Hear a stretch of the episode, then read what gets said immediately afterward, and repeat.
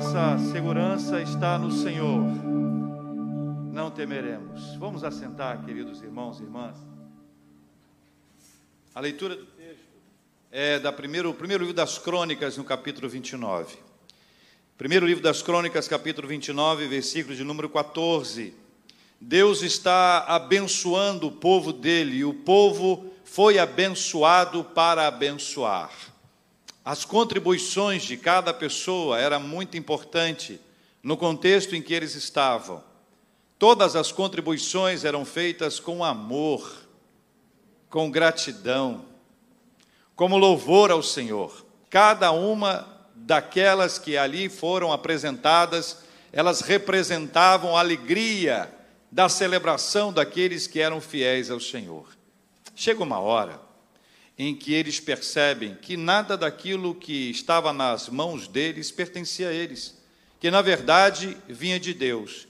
E aí eles declaram: Davi, em sua oração, diz: Porque quem sou eu e quem é o meu povo para que pudéssemos dar voluntariamente estas coisas? Por quê, meus irmãos? Porque tudo vem de ti e das tuas mãos tu damos. Essa é a certeza que nós temos. Tudo vem das mãos de Deus para nós. O Senhor é quem nos abençoa e o sustento que vem da parte de Deus nos assegura que o Senhor que nos trouxe até aqui é o Senhor que nos levará em frente em nome de Jesus. Tudo que nós temos vem do Senhor. Então, quem somos nós para afirmarmos que estamos dando alguma coisa, se do Senhor nós recebemos aquilo que nós temos?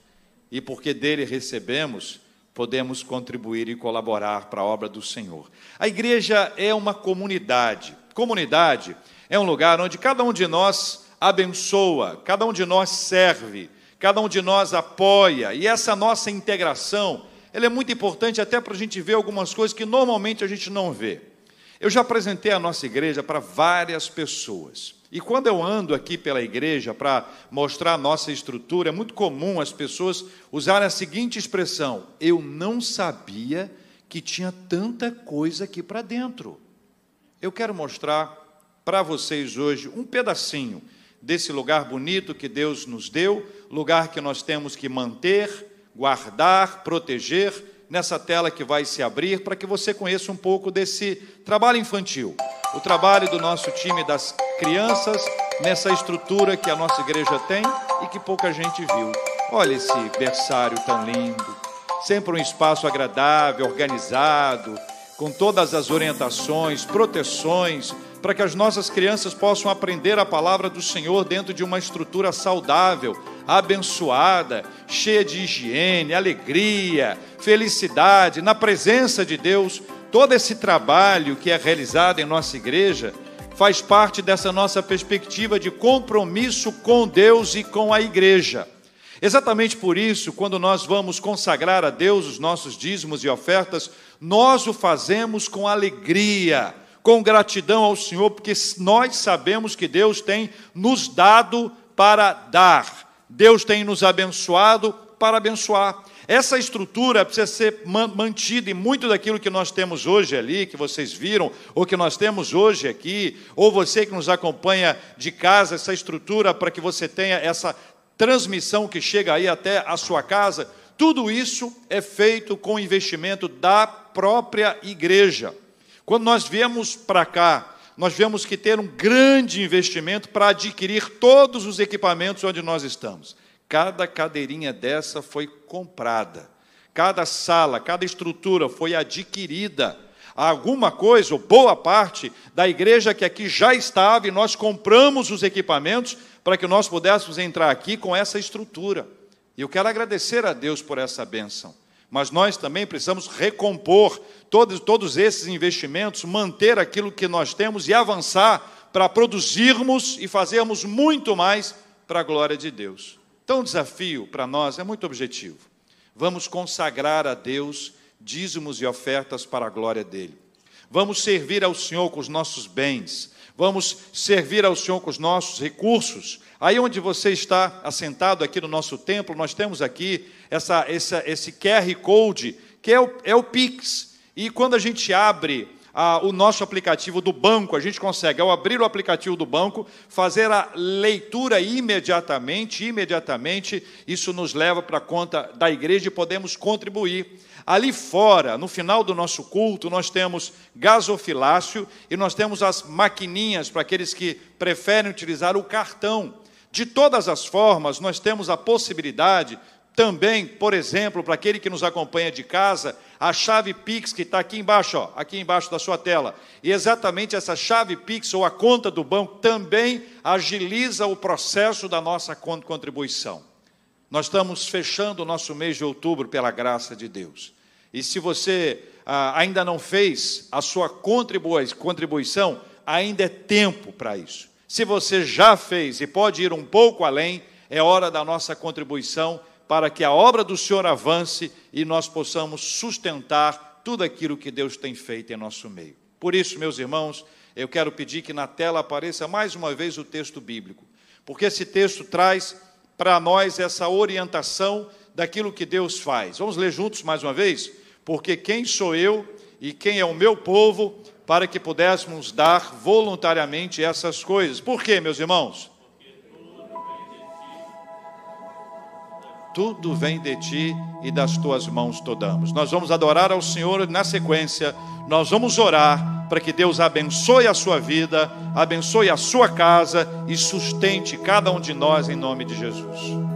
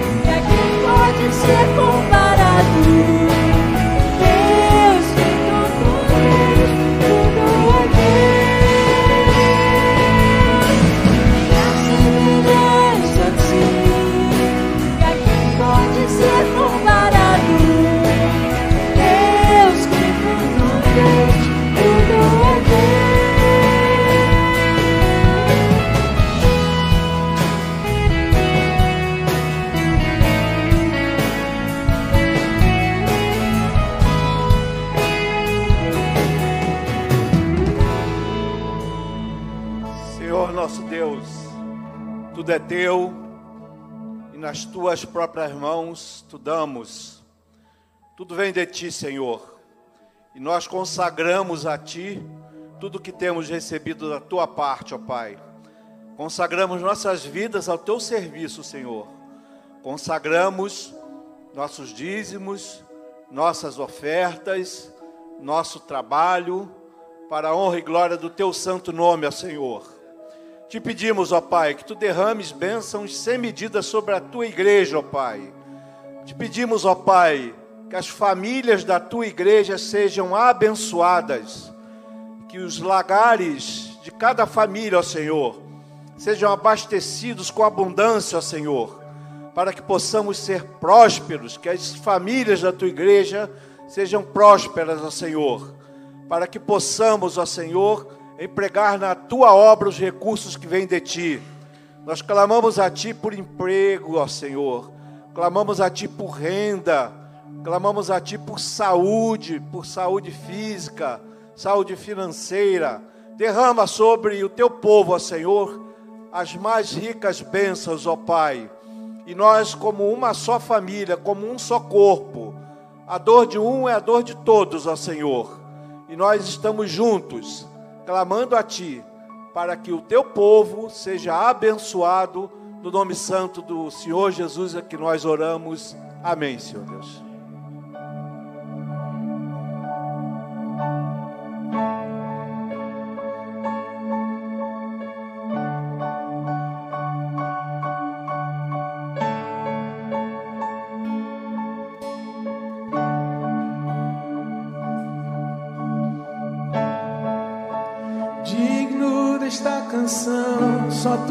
Senhor. Digno do meu louvor, só tu és Senhor. Digno da minha vida, tu és Senhor.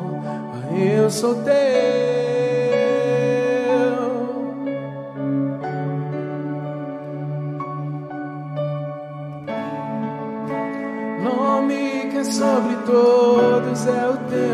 Jesus, fonte da salvação, só tu és Jesus, digno da minha vida, tu és Jesus, eu sou teu.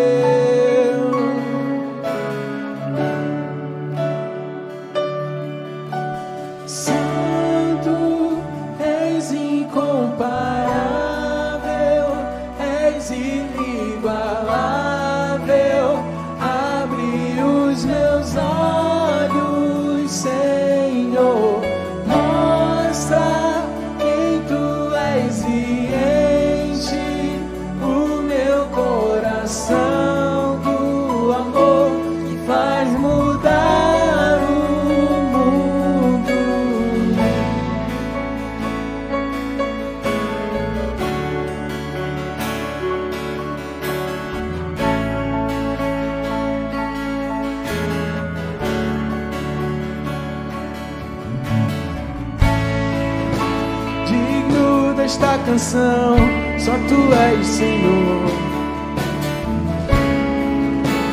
Digno do meu louvor, só tu és Senhor. Digno da minha vida, tu és Senhor. Eu sou teu.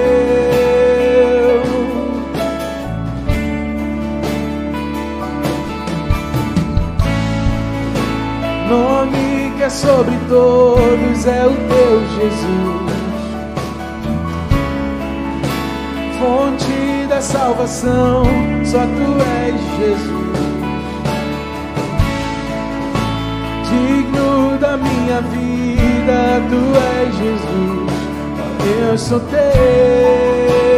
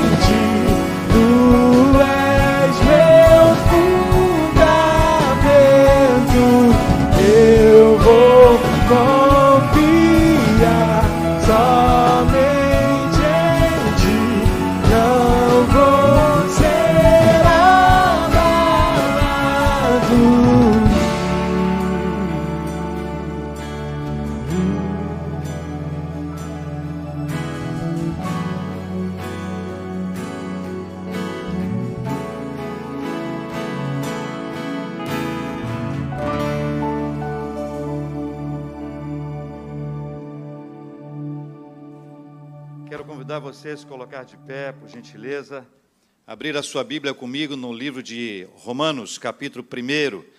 Por gentileza, Evangelho, Palavra de Deus, lâmpada para os nossos pés, sagradas Escrituras, Bíblia Sagrada, sempre presente na nossa vida. Esse texto de Romanos, capítulo 1, versículos 16 e 17, que nós vamos ler juntos agora, ele é parte de um momento muito precioso na vida de irmãos e irmãs do passado, do presente e do futuro, segundo a bênção do Senhor.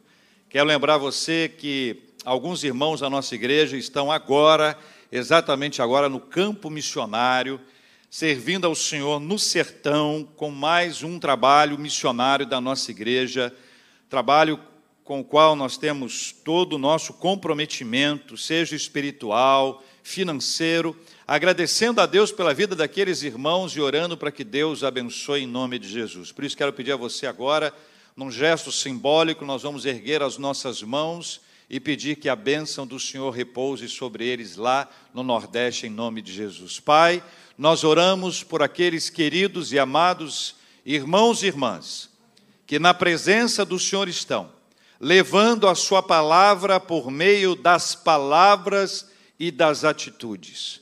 Nós louvamos o nome do Senhor pela vida de cada um deles, sob a liderança do nosso amado reverendo Davidson.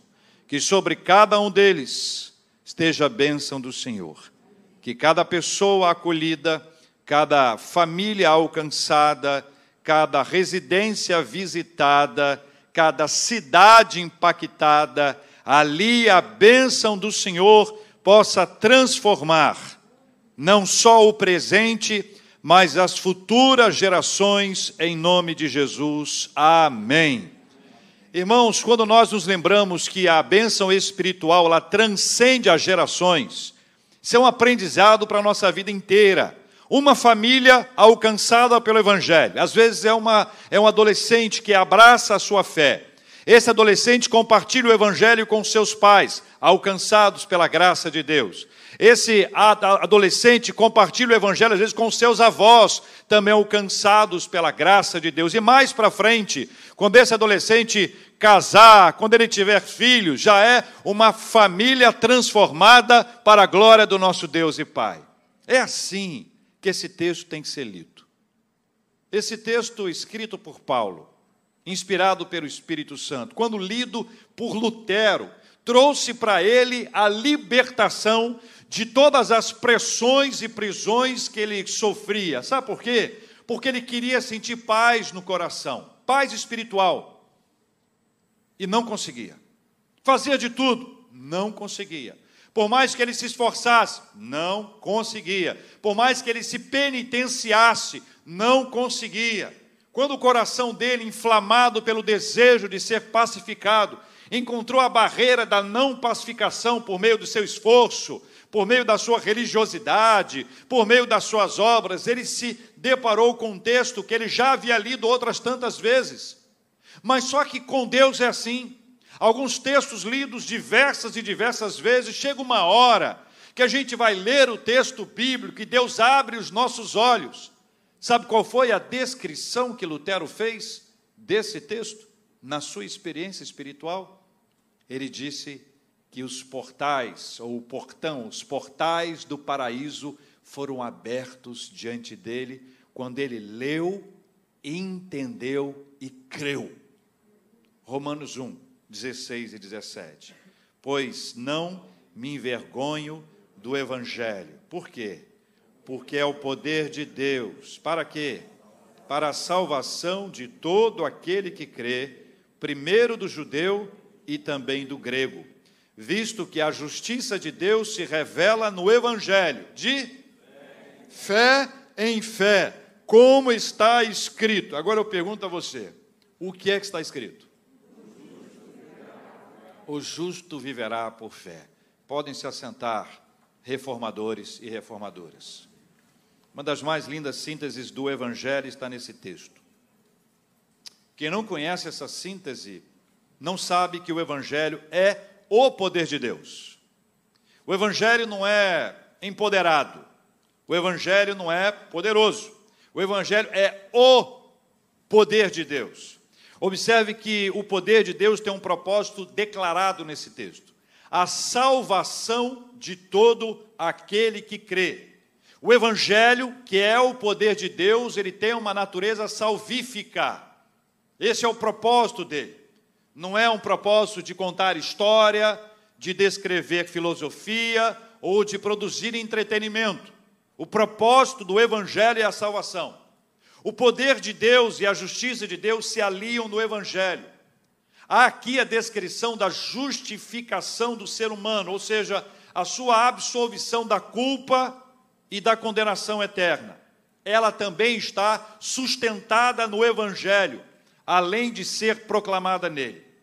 O Evangelho nos chama a viver pela fé, de fé em fé. O Evangelho nos chama a viver com fé e por fé. Justificados pela fé, são chamados de justos, não por serem perfeitos ou inerrantes, mas porque foram justificados pelo Senhor. O Evangelho de Jesus nos chama a viver assim. Agora, eu volto à primeira parte desse, desse texto bíblico, lembrando o que ele diz. Vamos colocar na tela o versículo bíblico outra vez. Que diz assim: Porque eu não me envergonho do Evangelho. A pergunta que eu faço a você é: quem se envergonharia do Evangelho? Quem se envergonhar do Evangelho está se envergonhando do poder de Deus. Mas quem, em sã consciência, se envergonharia do poder de Deus? O poder de Deus para a salvação de todo aquele que crê. O poder de Deus que manifesta a graça do Senhor e fala sobre a justificação, ou seja, nós somos perdoados, nossos pecados são apagados, a nossa conta é paga, nós somos libertos da condenação eterna, nem peso de condenação haverá sobre aquele que foi justificado pelo Senhor. Quem é que pode se envergonhar desse evangelho? Paulo não se envergonha desse evangelho. Esse evangelho fez diferença na vida dele. Paulo sabe o que aconteceu com ele. Em outro texto ele diz: Olha, eu sei em quem tenho crido, e estou bem certo que ele é poderoso para guardar o meu depósito, tesouro, até o dia final. Foi pela graça de Deus que Paulo assimilou este evangelho e não se envergonhou dele. Mas pela graça maravilhosa do Senhor ao longo da história, milhões de pessoas também não se envergonharam. Milhões de pessoas assumiram publicamente a sua fé e professaram o nome do Senhor. Muita gente foi alcançada pela palavra poderosa do Evangelho: o justo viverá por fé. Pela graça do Senhor, essa obra de Deus alcançou o coração de pessoas que foram tomadas de coragem e de intrepidez e saíram para as escolas para estudar, para as universidades, para o trabalho, para os relacionamentos, para a área esportiva, para o momento de lazer e de outros relacionamentos, e não se envergonhou desse evangelho, pelo contrário, abraçou essa palavra do Senhor. Mulheres e homens de todas as idades, de todas as épocas, de todos os continentes e países, com todos os sotaques diferentes, abraçaram o Evangelho do Senhor Jesus Cristo.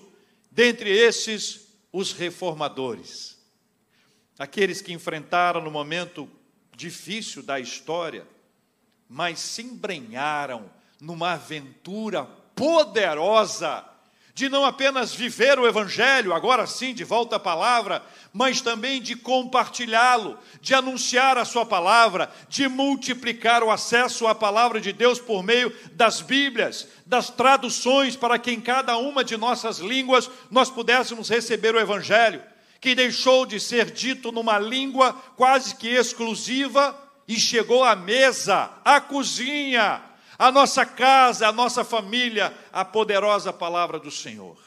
Esses reformadores, homens e mulheres, adultos, jovens, adolescentes, já abraçaram essa perspectiva da palavra do Senhor, compartilharam e sistematizaram e construíram para a gente aquilo que nós vamos apresentar como identidade reformada apresentaram para a gente alguns valores que não podem ser esquecidos ao longo do tempo e vale até para nossa reflexão. Será que eu sou reformado?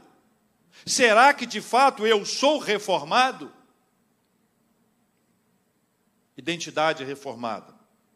A primeira, primeiro ponto que eu quero falar sobre esse, essa identidade reformada é que reformados dizem assim: nós vivemos pela fé. Pode falar comigo? Nós, de uma ou de outra forma, todo mundo tem uma definição de fé. Eu queria compartilhar uma perspectiva bíblica, afinal de contas, a Bíblia é um livro que fala sobre fé, nada melhor do que você definir fé a partir do que a Bíblia chama de fé. Hebreus 11, versículo 1, traz uma descrição, e eu alcancei aqui uma versão que me parece muito clara para nós. A fé mostra a realidade daquilo que esperamos. Ela nos dá convicção de fatos que não vemos. Então, essa definição de Hebreus apresenta numa mesma frase: esperamos e não vemos. Se nós esperamos o que não vemos, olha, isso se parece muito com fé. Porque fé é isso. Nós não vivemos pelo que nós vemos, mas nós vivemos pelo que nós cremos. A reforma se espalhou pela Europa e depois por outros países do planeta, através de homens e mulheres que se embrenharam pela palavra de Deus, que abraçaram as sagradas escrituras e disseram: a fé vem pelo ouvir a mensagem, e a mensagem é ouvida mediante a palavra de Cristo. Nós vivemos pela fé e essa fé se encontra na palavra e não na experiência. Tem uma diferença grande entre fé que se fundamenta na palavra de Deus e fé que se fundamenta na experiência. Alguém pode contar para a gente uma experiência maravilhosa, mas é a experiência daquela pessoa, é singularizada, é customizada. A Bíblia não. A Bíblia é a palavra de Deus, e enquanto palavra de Deus, ela vai nortear a nossa vida. Então, nós, os reformados, entendemos que nós não vivemos pelo que vemos, mas nós vivemos pelo que nós cremos. E é por isso que nós, reformados, ao declararmos que vivemos pela fé, nós estamos apresentando para toda a comunidade um olhar que não sai, em hipótese alguma, da palavra. Está centrado nas Escrituras, como nós vamos ver mais adiante. Mas há alguns textos que eu queria lembrar a vocês sobre nós vivemos com fé. Lucas, capítulo 17, versículo 6. Jesus diz que, que se tivermos fé como um grão de mostarda, diremos a esta amoreira: arranca-te, transplanta-te no mar e ela nos obedecerá. Também falou sobre essa montanha, esse monte. Nós temos um desafio, a ideia é essa: viva pela fé. Nós não vivemos pelo que nós sabemos. Não vivemos pelo que nos informam, nós vivemos pelo que nós cremos. Reformados são homens e mulheres de muita fé. Amém, meus irmãos? Amém. Efésios capítulo 3, 17 a 21, há uma declaração emblemática que faz um lindo resumo sobre esse assunto. E assim, habite Cristo no vosso coração pela fé estando vós arraigados e alicerçados em amor, a fim de poderdes compreender com todos os santos qual é a largura, o comprimento e a altura e a profundidade, e conhecer o amor de Cristo que excede todo entendimento, para que sejais tomados de toda a plenitude de Deus.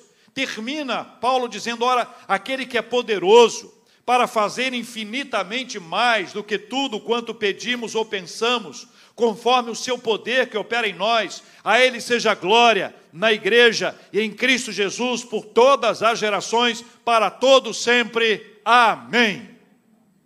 Nós vivemos pela fé. Notícias ruins podem nos abalar. Cenários complicados podem nos deixar temerosos.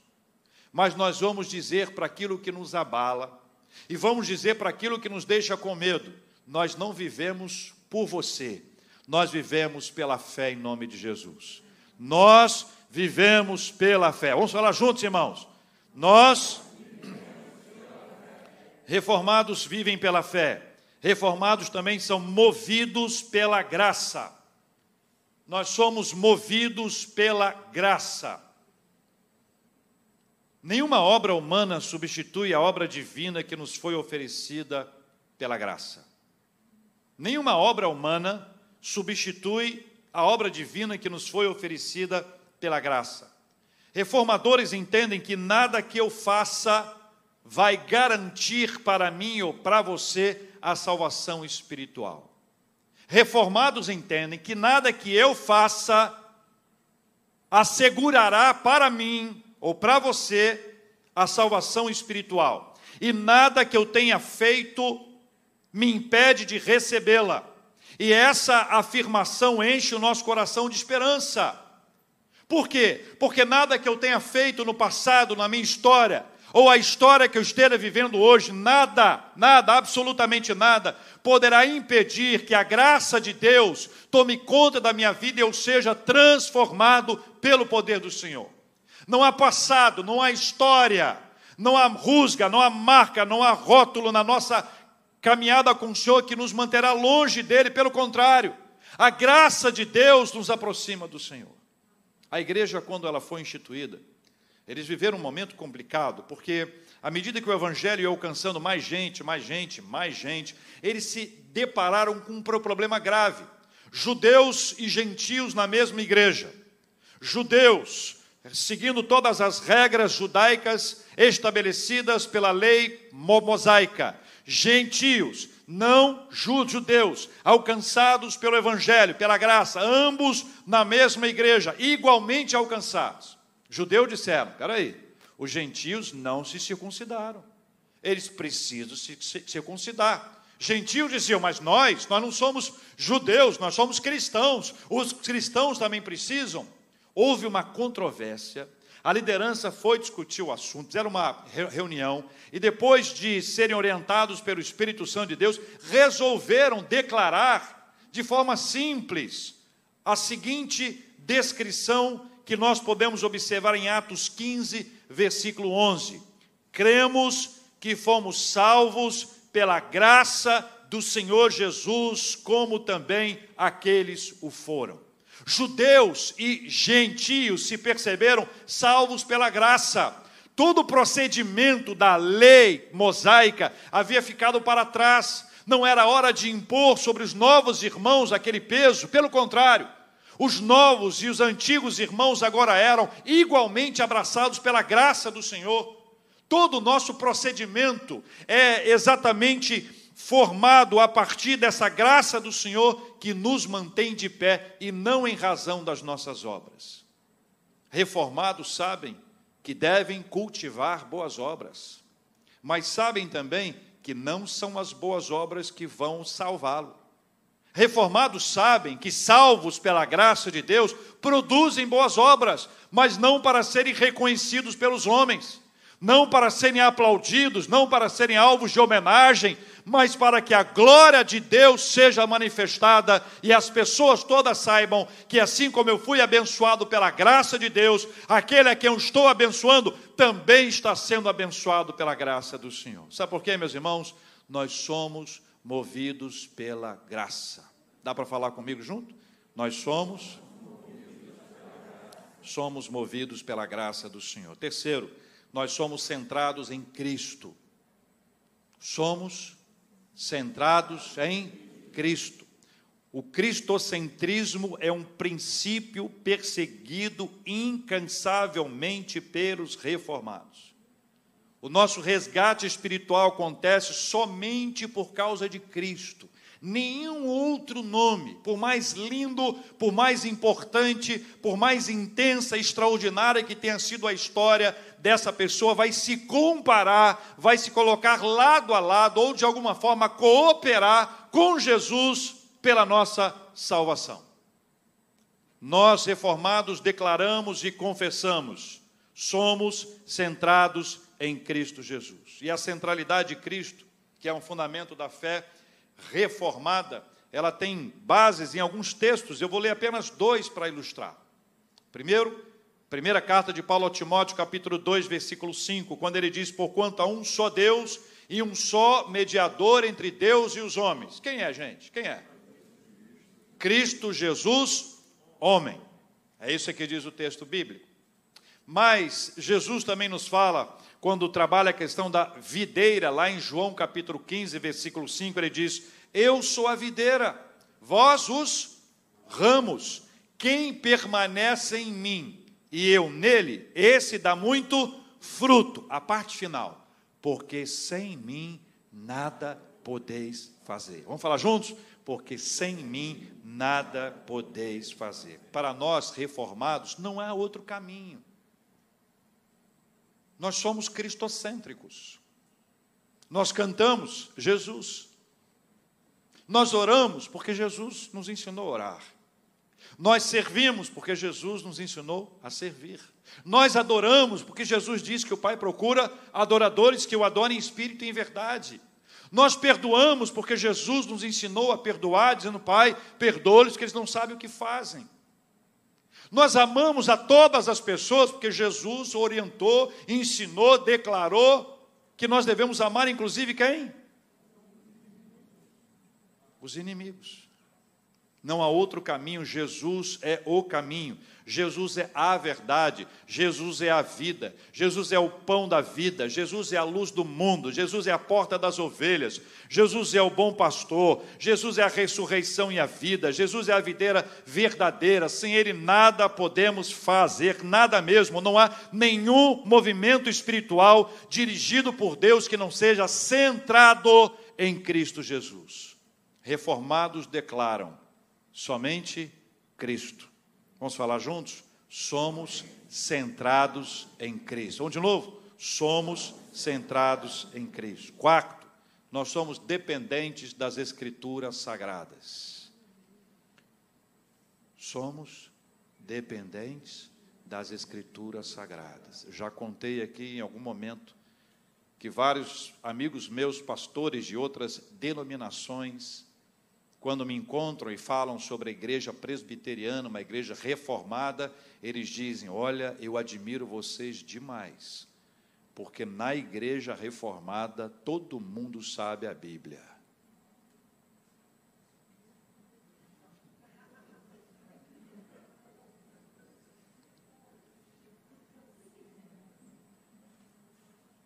Amém? Somos dependentes das Escrituras. O combustível, o combustível necessário para inflamar a reforma foi a Bíblia. A reforma só aconteceu por causa da Bíblia. Não foi um movimento político, não foi um ativismo social, não foi um grupo de pessoas que queriam casar e aí resolveram fazer uma reforma e começaram uma igreja onde os líderes religiosos poderiam casar, embora essa seja uma uma boa ideia, mas não foi isso. Eles foram motivados, mobilizados, inflamados pela Bíblia Sagrada. A palavra de Deus e não a nossa é que pode tornar um coração em chamas. A palavra de Deus e não a nossa é que pode tornar um coração em chamas. O certo ou errado, o verdadeiro ou falso é definido pelas Escrituras. Exatamente por isso ela é tão ferozmente atacada. Duas batalhas incríveis que nós temos enfrentado hoje em dia, eu quero que você ouça com atenção. A verdade nunca será vencida pela mentira. Vou repetir. A verdade nunca será vencida pela mentira. O povo diz que a mentira tem perna, um dia o negócio aparece. E a Bíblia diz que aquilo que foi feito às ocultas ou ocultamente será revelado. Uma hora vai aparecer, mas não é por esse motivo, não. A verdade sempre prevalecerá sobre a mentira, porque Jesus é o caminho, a verdade e a vida, e o pai da mentira é o diabo. Jesus é mais do que vencedor, e o diabo está derrotado. Mas não quer dizer que não tenha luta. Não quer dizer que não tenha luta. Eu li um artigo em que havia uma, um texto mais longo, mas eu separei essas duas ou três frases em que o autor dizia a respeito da Bíblia. Esta é a minha Bíblia. Eu sou o que ela diz que eu sou. Eu tenho o que ela diz que eu tenho. Eu posso fazer o que ela diz que eu posso fazer. Nós somos dependentes das sagradas escrituras ou das escrituras sagradas. Reformadores enfrentaram alguns problemas e ainda hoje nós os enfrentamos com duas questões complexas. Eu vou pedir licença e desculpa, porque eu não quero ofender a ninguém.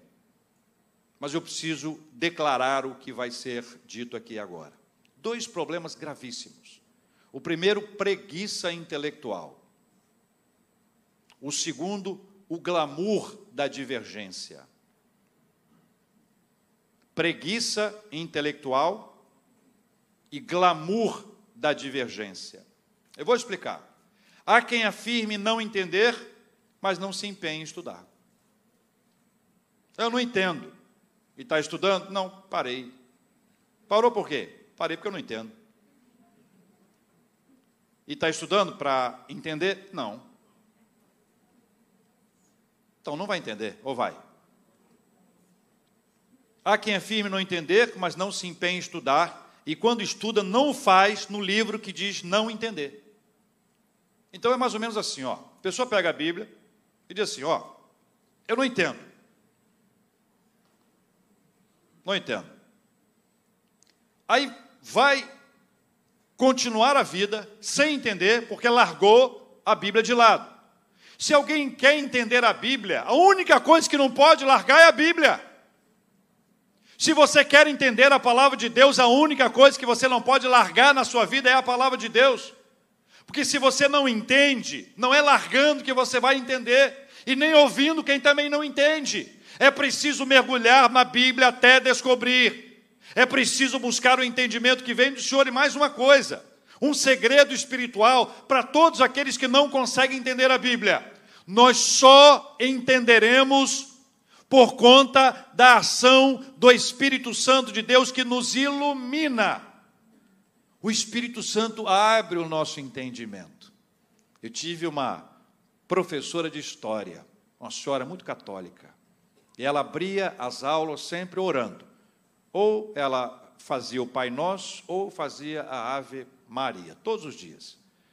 Tempos depois eu ficava intrigado, como é que ela pode né, fazer isso? Eu descobri que ela era sócia do colégio. Eu falei, gostei, isso é bom. E era ótimo. Eu nunca achei aquilo ruim, nem como naquela idade, achei que era uma boa ideia. Mas ela trazia uma, uma aplicação curiosa. Ela falava assim: olha, ilumina a nossa mente. Para a gente entender a história. O nosso assunto era história. Ilumina a nossa mente.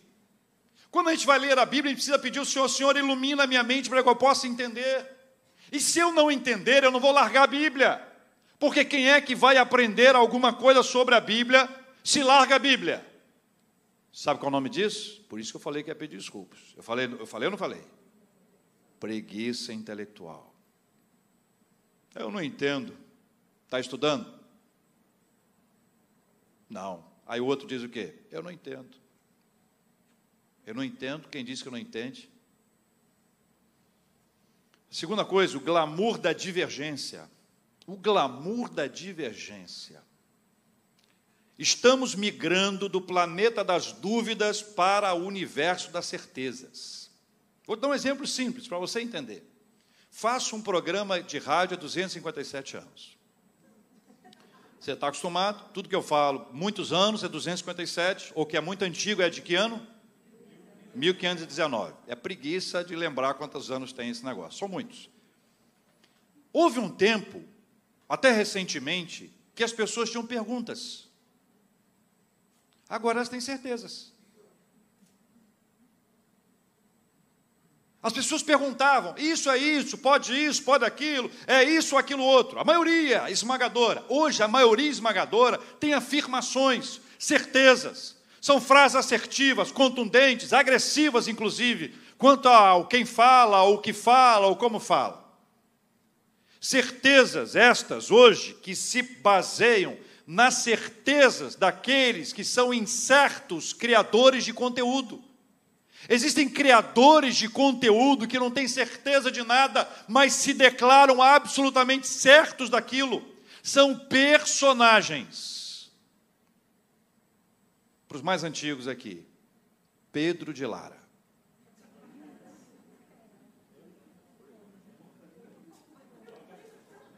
Vou perguntar só para ter uma ideia do nosso auditório. Ô Bruno, abre a câmera, essa câmera aí, vai para trás com ela. Isso, isso. Que eu quero que você que esteja vendo de casa veja as mãozinhas erguidas.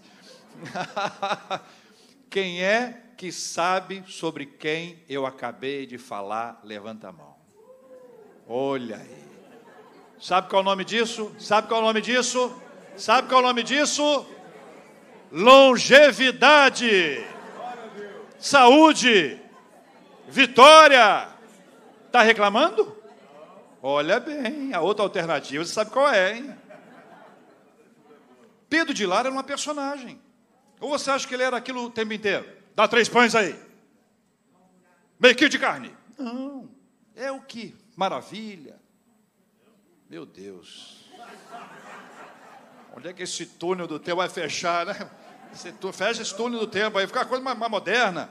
Mas escuta só, eu estou trazendo isso para os mais antigos entenderem. Porque os mais novos sabem que muitos desses influencers são personagens. São personagens, eles não são aquilo ali.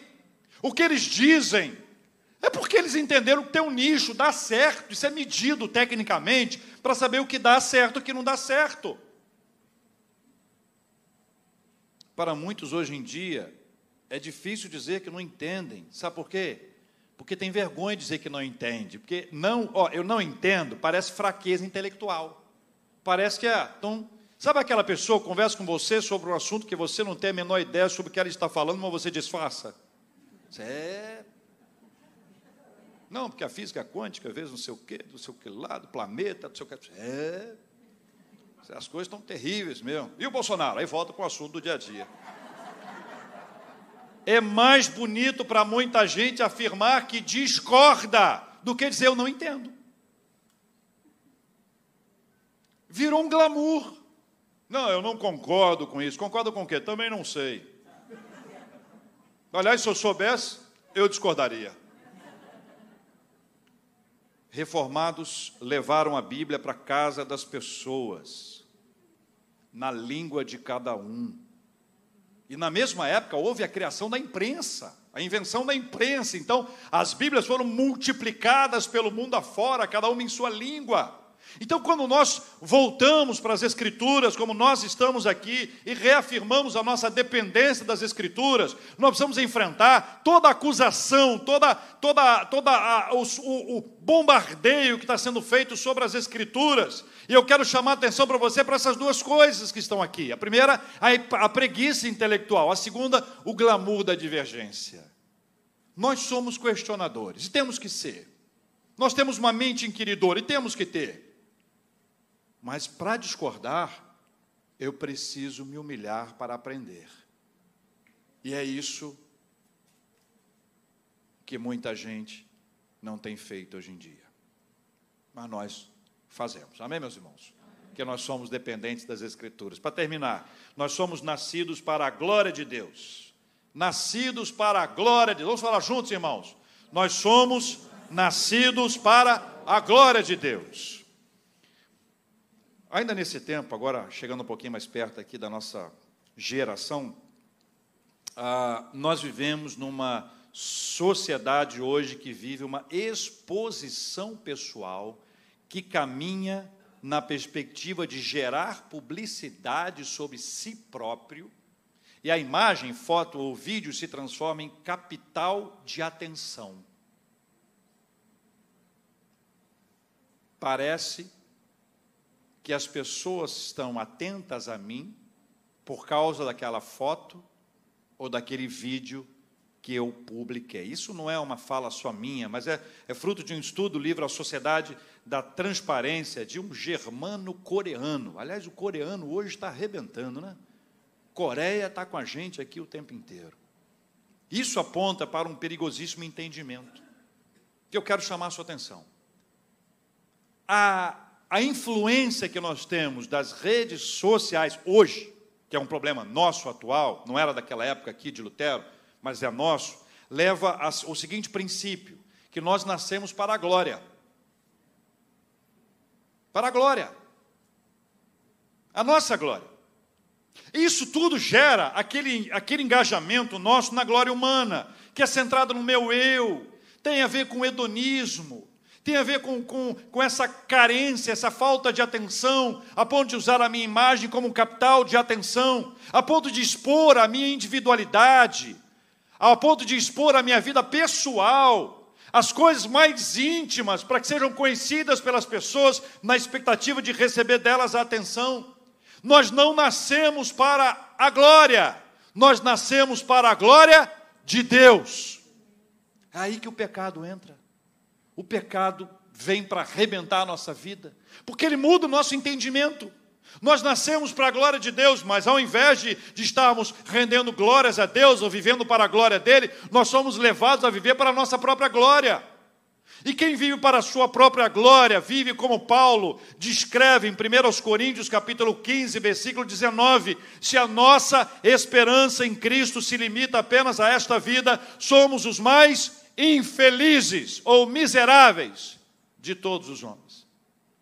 A reforma ensina que nós não nascemos para a nossa glória, mas que nós nascemos para a glória de Deus. Aí é a virada na nossa vida, porque nós abandonamos todas as coisas que vão nos levar para nos colocar no centro, no lugar principal, no lugar da atenção, e passamos a viver para a glória de Deus e colocamos a nossa vida na presença dEle e o buscamos de todo o nosso coração. O nome a ser glorificado é do Senhor, e somente o Senhor é digno de toda a honra, toda a glória e todo o louvor. Vale para o culto? Vale. Mas vale para o trabalho? Vale para a escola? Vale para a praia? Vale para a academia? Vale quando a gente for torcer pelo nosso time, que parecia que não ia, mas foi? Vale para todos. Portanto, quer comais, quer bebais, ou façais outra coisa qualquer, fazei tudo para a glória de Deus. Reformados declaram: somos nascidos para a glória de Deus. Você que está habituado aos estudos de história, as páginas da reforma protestante, sabe que o que eu trouxe hoje foram cinco solas. Mas não são solas para ficar pendurados na prateleira dos nossos livros e nossas escolas, não, é para estar na nossa vida hoje, é para a gente declarar com toda a fé e alegria: nós vivemos pela fé, amém, meus irmãos? Nós somos movidos pela graça, nós somos centrados em Cristo, nós somos dependentes das Sagradas Escrituras nós somos nascidos para a glória de Deus. Irmãos, nós vamos ser bombardeados a vida inteira. A vida inteira vão querer nos arrancar desse lugar de reformados que nós somos. Reformados estão aqui, ó. Se você se identificou, é porque você está afinado com a identidade reformada. Nós estamos aqui apresentando os cinco solas da reforma, que são basilares, são fundamentos para a nossa caminhada enquanto igreja presbiteriana do Brasil, enquanto igreja presbiteriana das Américas. São fundamentos para você levar para casa, para viver no dia a dia e juntos fazermos a diferença para a glória do Senhor. Nós vamos orar, meus queridos irmãos e irmãs, sabe por quê? porque eu não me envergonho do Evangelho. E você? Porque eu não me envergonho do Evangelho, porque o Evangelho é o poder de Deus para a salvação de todo aquele que crê. Primeiro do judeu e também do grego, visto que a justiça de Deus se revela no Evangelho de fé em fé, como está escrito: o justo viverá por fé. Meu desafio a você hoje, para a nossa oração, é a nossa declaração, reafirmação de que nós temos uma identidade reformada. E não é para sairmos com bandeira da nossa igreja, não. Nós não fazemos isso hora alguma. Nós saímos com a bandeira do Evangelho do Senhor e Salvador Jesus Cristo. Nós abraçamos a nossa fé e queremos declarar que nós vivemos pela fé, que nós somos movidos pela graça, que nós somos centrados em Cristo, que nós somos dependentes das Escrituras Sagradas, que nós somos nascidos para a glória de Deus, reformados de todas as idades, de todos os sotaques, de todas as culturas, de todas as origens, reformados pela graça do Senhor. Nós vamos apresentar as nossas vidas diante de Deus em oração.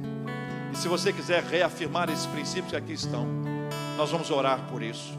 E se você tiver algum motivo especial para apresentar diante de Deus a sua súplica, ou mesmo ação de graças por algo extraordinário que Deus te confiou, se você quiser celebrar com a gente, com alegria e dizer eu sou reformado e quero prosseguir assim, nós queremos orar com você e por você. Enquanto nós estivermos cantando, celebrando, adorando, deixe seu lugar, venha aqui à frente que nós vamos orar juntos agora para a glória de Deus em nome de Jesus. Vou construir minha vida em ti.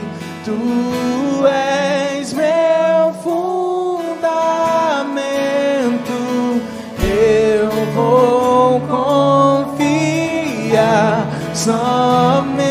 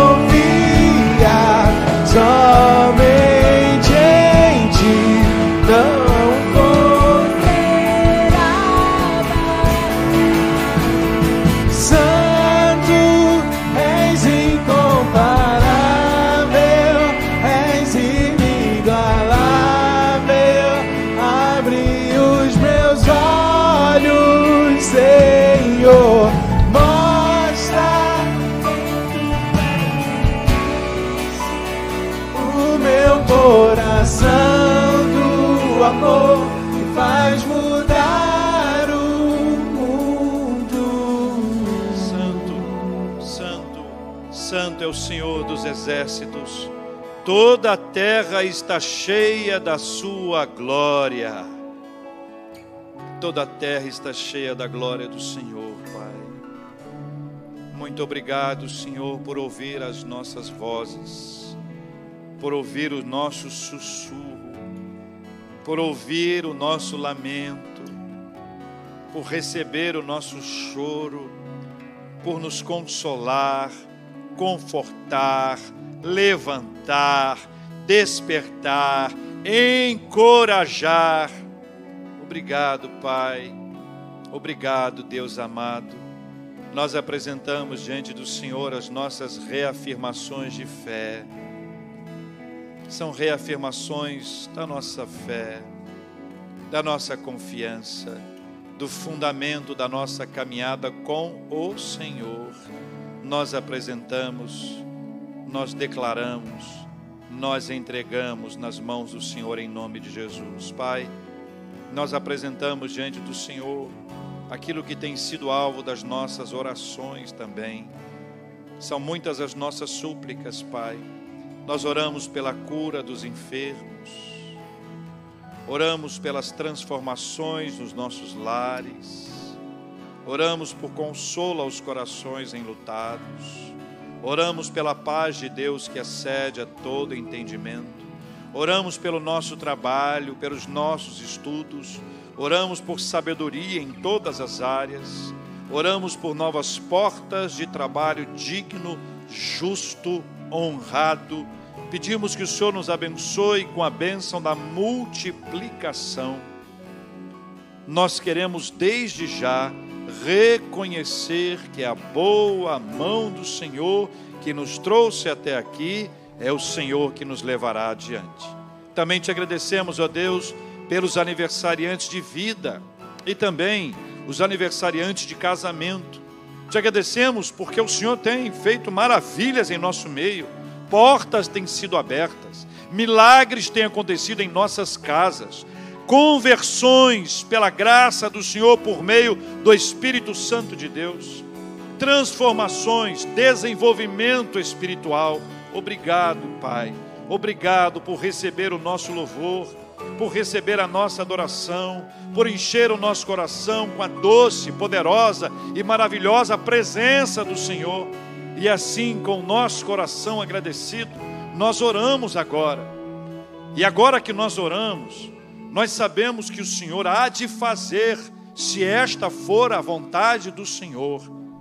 Se o Senhor fizer, vai acontecer. Se demorar, o Senhor vai nos dar paciência. E se não for da vontade do Senhor, o Senhor vai nos dar a paz. Por isso, nós agradecemos e agradecidos glorificamos o nome santo do Senhor em Cristo Jesus, o Senhor da nossa vida. Amém. Louvado seja o nome do Senhor.